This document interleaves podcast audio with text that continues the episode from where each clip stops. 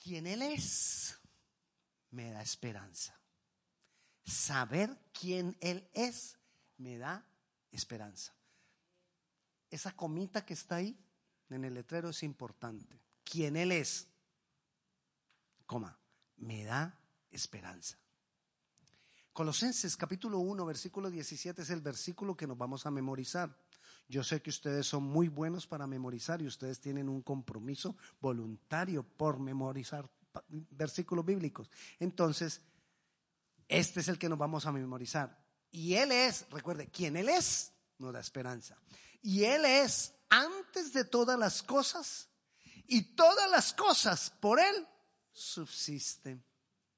Todo lo que existe por Él subsiste. Todo está ahí por Él.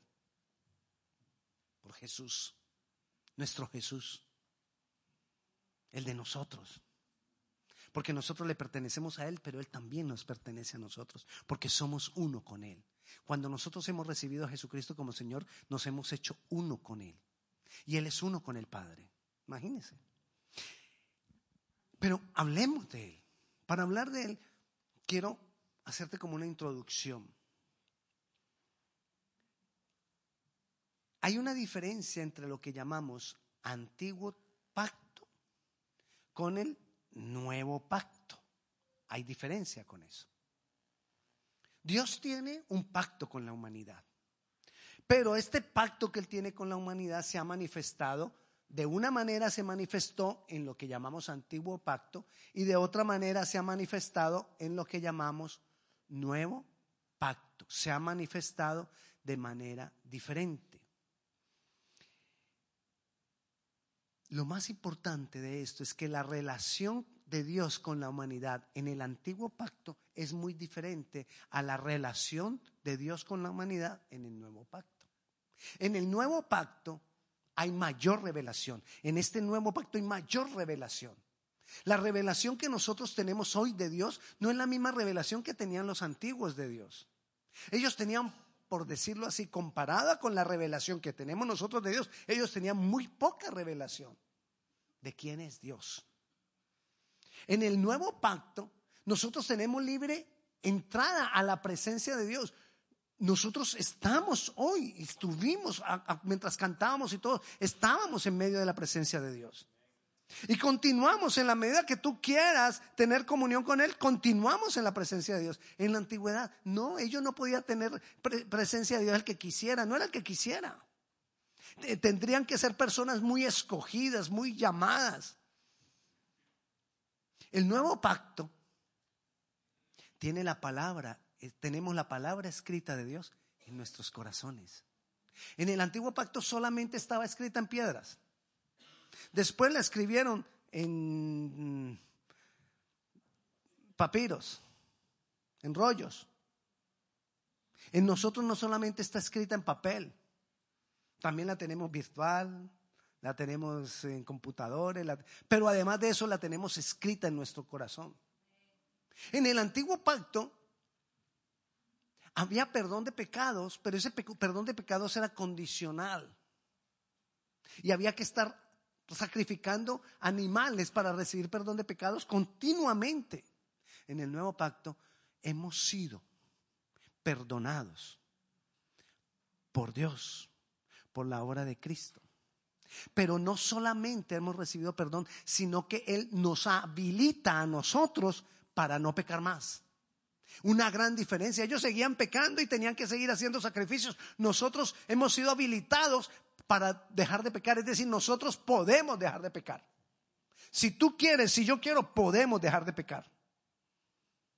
En el antiguo pacto ellos algún día vendrá el Mesías, y habrá salvación y todo será diferente. Para nosotros no. Para nosotros en el nuevo pacto ya vino el Mesías. Y ya tenemos la salvación, solamente estamos esperando que se cumpla el tiempo para disfrutarla, pero ya la tenemos, ya es nuestra. ¿Qué es lo que ha hecho tan maravilloso ese nuevo pacto? ¿Qué es lo que hace tanta diferencia en el antiguo pacto y en el nuevo pacto? Jesús. Jesús es la diferencia. Jesús lo cambió todo. Jesús cumplió con todo lo que se necesitaba cumplir para hacerlo. Jesús lo trajo todo para nosotros. Jesús, Jesús, Jesús. Jesús hizo todo esto. Fue tanto que cambió la historia de la humanidad Jesucristo. Tanto que hoy aún los ateos, cuando se refieren a la antigüedad, tienen que decir antes de Cristo, aunque no crean que Cristo existió, pero tienen que decir antes de Cristo, después de Cristo. Y no creen, pero tienen. ¿Por qué? Porque Jesucristo influyó tanto la humanidad, lo que él hizo, que cambió la historia de la humanidad en dos. Yo te hago una pregunta. ¿Será que Dios que Jesús que cambió la historia de la humanidad en dos, no puede cambiar tu vida? No puede cambiar tu vida en dos. Que uno pueda decir antes de Cristo y después de Cristo. Que lo pueda decir hoy. Que lo pueda volver a decir mañana. Antes de lo que había recibido hoy. Yo era de una manera, pero después de esto que estoy recibiendo hoy, soy de otra. Y mañana volverlo a decir, pasado mañana y la siguiente semana, y cada domingo, y cada lunes, y cada jueves, y cada reunión, y cada que buscamos del Señor. Dice Hebreos capítulo 6, versículo 18. Este, este versículo, en estas semanas que hemos estado hablando de la esperanza, lo hemos leído.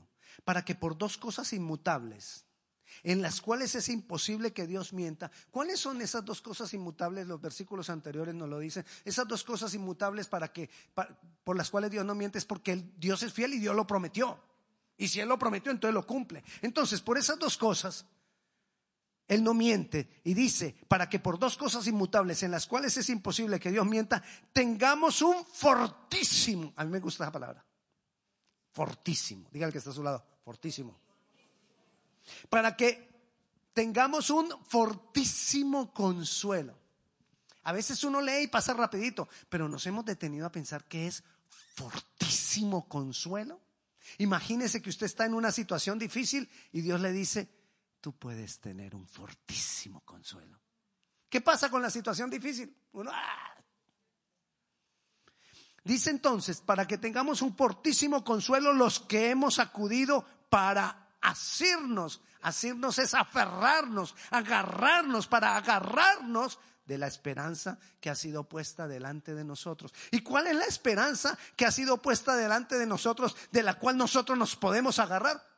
Jesús. Entonces ahí nos está diciendo, tú quieres tener esperanza, agárrate de Él. ¿De cuál Jesús? El que cambió la historia de la humanidad. ¿De cuál Jesús? Ahora decíamos, lo dije yo, lo dijo Nahum. Si Dios, que creó todo lo que existe y lo sostiene, sostiene todas las galaxias. ¿Usted se ha puesto a pensar de qué están colgadas las galaxias para que no se caigan? No sabemos. Sencillamente Él las sostiene. Él sostiene el universo. Él sostiene la Vía Láctea. Él sostiene el Sol. Él sostiene la Tierra.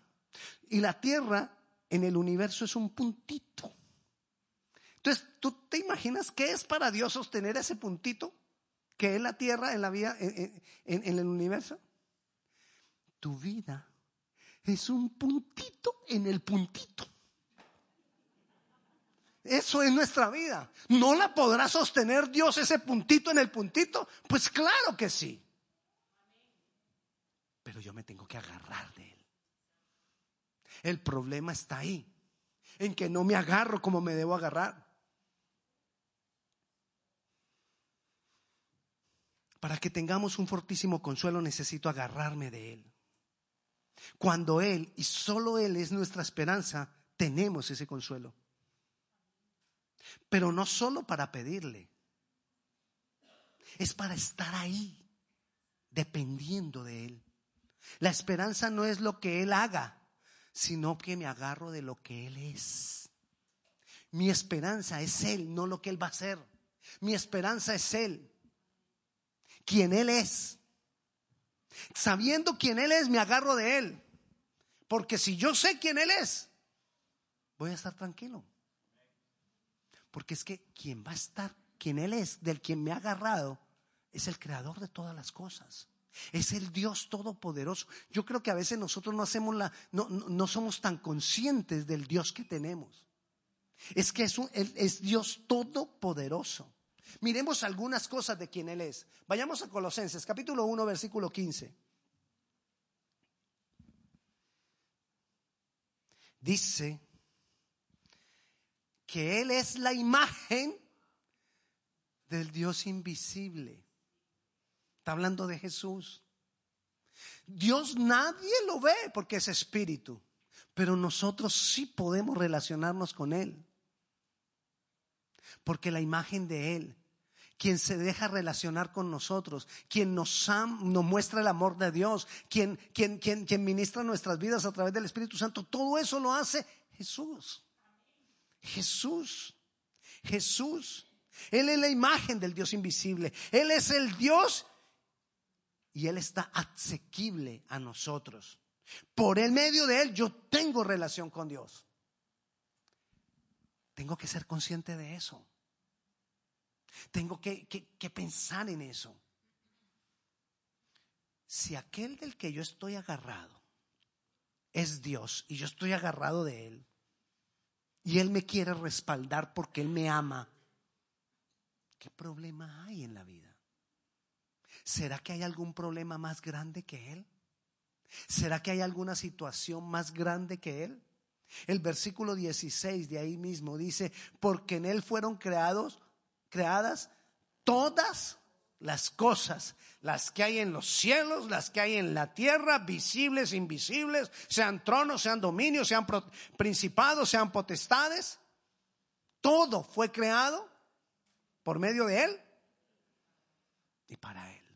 Ahora, el creador de todo, y que todo le pertenece, y que todo fue creado para Él, y que Él mismo lo sostiene, yo me agarro de Él. Cuando nosotros nos desconsolamos, cuando nosotros nos, nos impacientamos, cuando nosotros perdemos la paz, cuando nosotros tenemos temor, cuando nosotros estamos en todas esas situaciones, es porque nos hemos soltado de eso. Tenemos que agarrarnos, permanecer ahí agarrados. Dice el versículo 17. Y Él es antes de todas las cosas. ¿Y todas las cosas en Él? Versículo 18.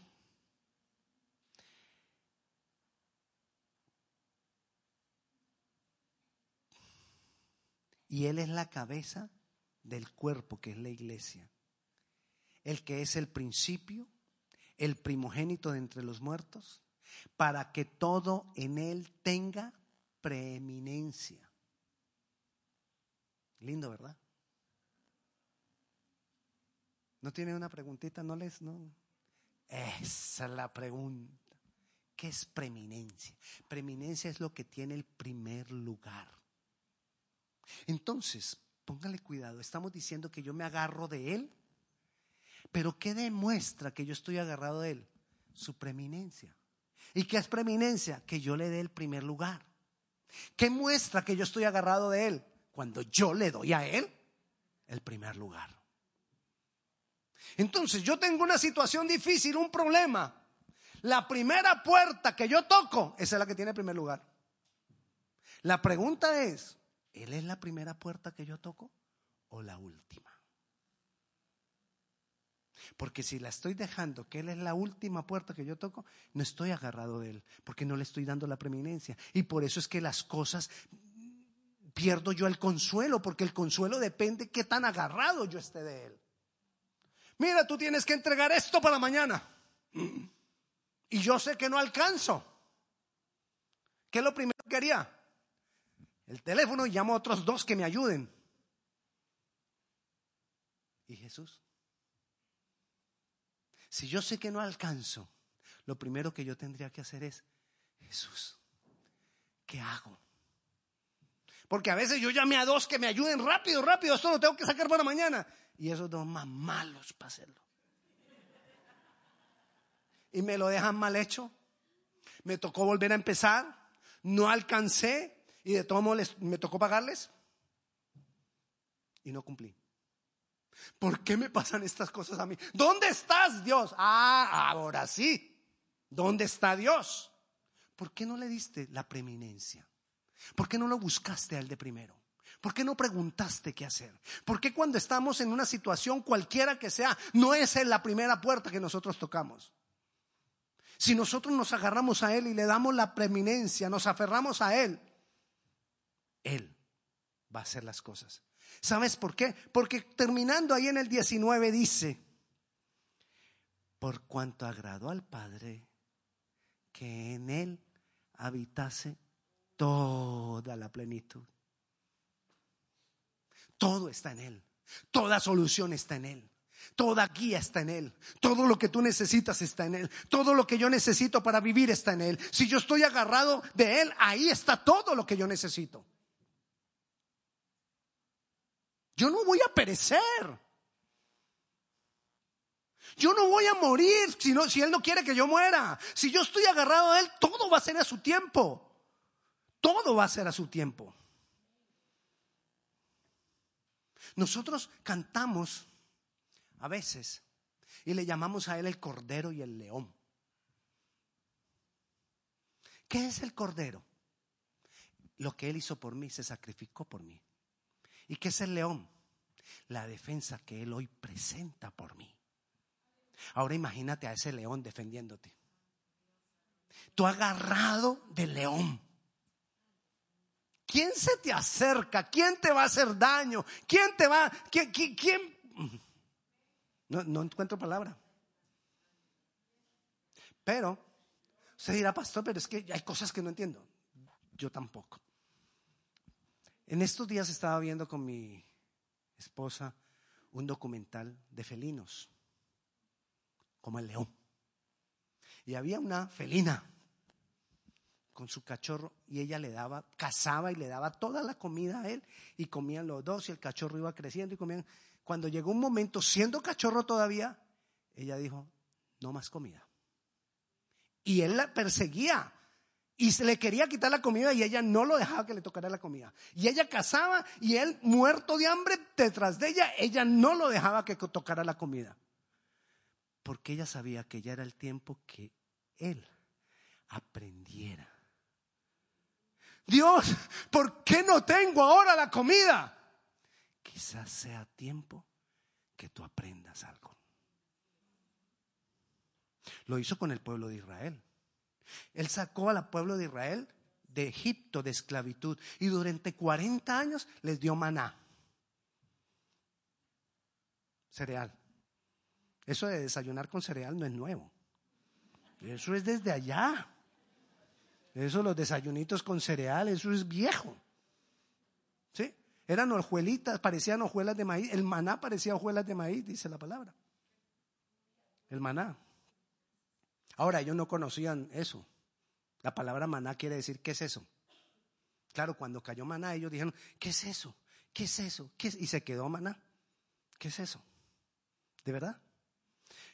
Y entonces comían maná todos los días.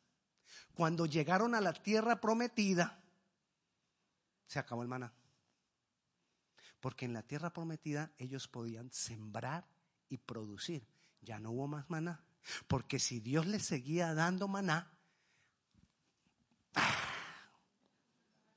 nos cruzamos de brazos. Y entonces, así como la felina, la gata, le hizo a su hijo y le dijo, no te doy, así llores. Usted viera los gemidos de ese animal. No, tú tienes que producirlo. Así muchas veces Dios nos deja que nosotros tengamos que producirlo. Y nos sentimos solos en ese momento. Y empezamos a querer, ¿y dónde está Dios? ¿Qué se hizo? Dios ya no me quiere, Dios ya no me ama. Muchas veces Dios tiene que parar las cosas y no hacer más para que nosotros aprendamos. para que nosotros aprendamos a producir, para que nosotros... Hay milagros que Dios los hace y hay milagros que Dios espera que nosotros los hagamos. Ay, pero nosotros podemos hacer milagros, sí, aferrados de Él, agarrados de Él. Señor, ¿y esto por qué no cambia? Quizás estás esperando que Dios lo haga. Uno. Quizás Dios ya lo hizo y tú no lo has visto. Dos. Quizás no es el tiempo. Tres. Pero de lo que sí sabemos es que si yo estoy agarrado de Él, Él me va a decir a mí, me, va a dejar saber qué es lo que yo tengo que hacer. Así, Así como decía yo, ¿qué es lo que yo tengo que hacer? Dígale que está a su lado. ¿Qué es lo que yo tengo que hacer? Mire lo que dice primera, primera, de la, primera carta del apóstol Pedro, capítulo 1, versículo 6. ¿Sabe qué muestra que yo estoy agarrado a Él? Alegrémonos porque lo tenemos a Él. Mire lo siguiente. Si yo sé quién Él es y lo tengo a Él, ¿Cómo pueden ser las demás cosas, así sea necesidad, así sea dolor, así sea lo que sea, delante de esa grandeza de Él? Nada. Y entonces dice ahí, en lo cual vosotros os alegráis, aunque ahora por un poco de tiempo, si es necesario, tengáis que ser afligidos en diversas pruebas, para que sometida a prueba vuestra fe, mucho más preciosa que el oro, el cual, aunque perecedero, se prueba con fuego sea hallada en alabanza, gloria y honra cuando sea manifestado Jesucristo. ¿Qué quiere decir esto? Que yo puedo estar feliz y contento, no importa lo que está pasando, esperando en Él.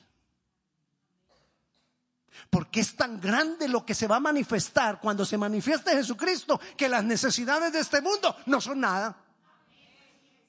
Pero si yo estoy pensando en las necesidades de este mundo, entonces me olvido de la grandeza que viene con Él. Pero si yo estoy pendiente de la grandeza que viene con Él, entonces las necesidades, las situaciones difíciles de este mundo las voy a poder afrontar con alegría. ¿Con alegría, pastor? Sí, con alegría. ¿Cómo se le ocurre? Se me ocurre porque la Biblia lo enseña.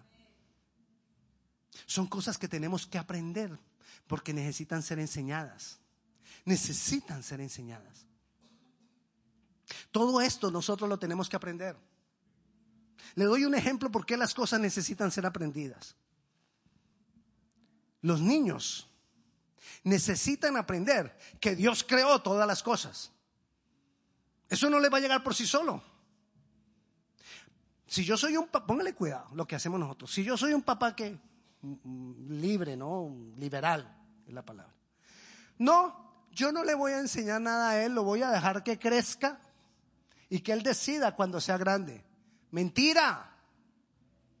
Ya le decidiste qué creer. Ya decidiste que él no va a creer en Dios ni en la creación hecha por Dios, porque no se la enseñaste.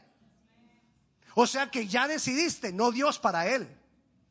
Pero si yo le enseño que hay un Dios, que hay un Dios que creó todas las cosas, que hay un Dios grande, que hay un Dios maravilloso, quizás cuando Él tenga una necesidad, Él se va a acordar que su papá, que su mamá, que alguien le enseñó a Él, que había alguien más poderoso que la necesidad que está viviendo. Pero si nosotros ni siquiera pensamos en eso a diario, ¿cuándo fue la última vez que no te sentaste en cualquier lugar, en cualquier minuto, a pensar en la grandeza que de Dios, en lo grande y maravilloso que Él es? Pero ¿cuánto tiempo gastamos pensando en la necesidad que tengo? Necesitamos estar agarrados de Él, agarrados de Él, valorar, valorar, valorarle más, valorarle más. No se ría. Que es que hablar rápido no es fácil. Dígale así rapidito al que está a su lado, valorarle más. Ah, bueno. Ok, necesitamos valorarle más. ¿Cómo, ¿Cómo, te das cuenta que le estás valorando valorando más? Mira lo que dice Salmo 37. Deleite deleítate a sí mismo en Jehová y Él te concederá las peticiones de tu corazón. Dios está por, leímos ahora, Jesús está por encima de todas las cosas porque Él fue antes de todas las cosas. Y cuando tú te deleitas en Él, tú estás diciendo, Él está por encima de esta situación. Me puedo deleitar a pesar de lo que estoy viviendo porque Él está por encima de lo que yo estoy viviendo. Eso es deleitarse en Él. Y entonces cuando tú te deleitas por encima de la situación que tú estás viviendo, te deleitas en Él, entonces Él obra yo me tengo que deleitar aunque Él no haya obrado, porque aquí dice el orden, deleítate en Jehová y Él te concederá las peticiones de tu corazón. ¿Qué, es lo primero? Deleitarme en Él. Eso es lo primero. Y después, entonces, las cosas cambiarán. Hebreos 13:15. Hay veces es difícil Muchas veces puede ser difícil alabar a Dios, abrir nuestra boca y cantar con, para Él cuando estoy pasando una, situación tan, tan, tan, tan dura. Pero ¿qué dice Hebreos? Así que ofrezcamos siempre a Dios por medio de Él sacrificio de alabanza. ¿Qué es el sacrificio de alabanza? Que yo a pesar de lo alabo. Tengo temor, pero lo alabo. Quizás mañana voy a perder yo no sé qué cosa, pero lo alabo. Tengo dolor, pero lo alabo. Tengo escasez, pero lo alabo. Es un sacrificio de alabanza. Tengo tribulación, tengo tristeza, pero lo alabo. Cuando yo a pesar de lo alabo, traigo sacrificio de alabanza para Él, estoy diciendo, tú estás por encima de todas las cosas. Estoy aferrado a Él. Estoy aferrado a Él. Y, primera de Tesalonicenses 5:18. Mira lo que dice. Primera de Tesalonicenses 5:18. Dad gracias en todo, porque esta es la voluntad de Dios para con vosotros en Cristo Jesús. Dad gracias a Dios. Mire que muchas veces nosotros tenemos un problema de lectura y por eso a veces se nos hace tan difícil. Pastor, ¿cómo así que yo tengo que darle a Dios gracias por todo? O sea que si en la noche vienen y me roban en la casa, entonces al otro día tengo que decirle, gracias Señor porque me robaron. ¿Eso es lo que usted me está queriendo decir? No, es que ahí no dice que le demos gracias a Dios por todo. Le dice que le demos gracias a Dios en todo. O sea, lo que quiere decir eso es que en cualquier situación difícil, dale gracias a Dios. Me robaron anoche. Señor, gracias porque no me mataron. Me quitaron todo. Señor, gracias porque tú me harás recuperar todo. Imagínate que te robaron todos los muebles de la casa. ¿Qué crees que en un año posiblemente haya pasado en tu casa después de eso? ¿Muebles nuevos? Yo tengo aquí entre ustedes un hermano, una familia, que hace unos meses le estrellaron el carro, pérdida total. ¿A qué no sabe qué tienen ahora? Un carro nuevo. Quizás en el momento cuando me lo, me lo estrellan uno, ay, ¿cómo así que Quizás. Pero después. ¿Por qué? Podemos estar en Él confiados y dar gracias en todo, en todo momento, en toda situación, en toda circunstancia. Yo puedo dar gracias. Porque Dios tiene el control. Porque nuestro Dios es grande. Cuando yo doy gracias a Dios en todo, lo estoy poniendo a Él por encima de todas las cosas me estoy aferrando de Él. Y nosotros necesitamos aprenderlo a hacer vez tras vez, vez tras vez.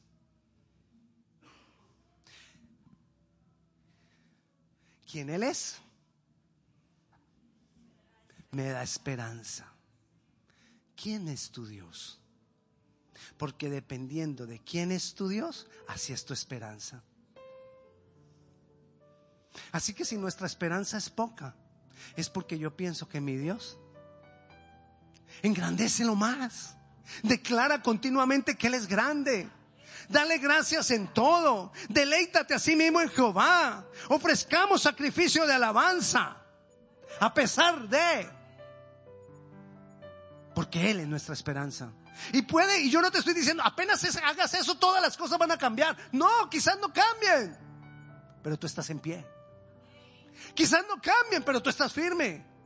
Quizás no cambien, pero tú tienes puesta la mirada en los cielos y en el autor y consumador de la fe. Tú tienes puesta la mirada aquel el que nos ha dado vida eterna.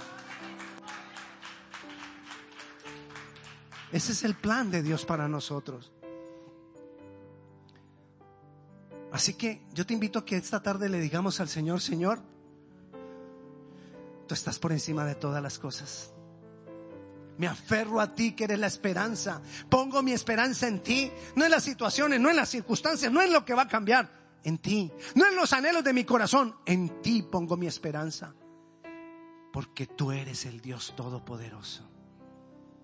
Pongámonos de pie, vamos a orar y yo le invito que hagamos en esa relación íntima que tenemos con Dios,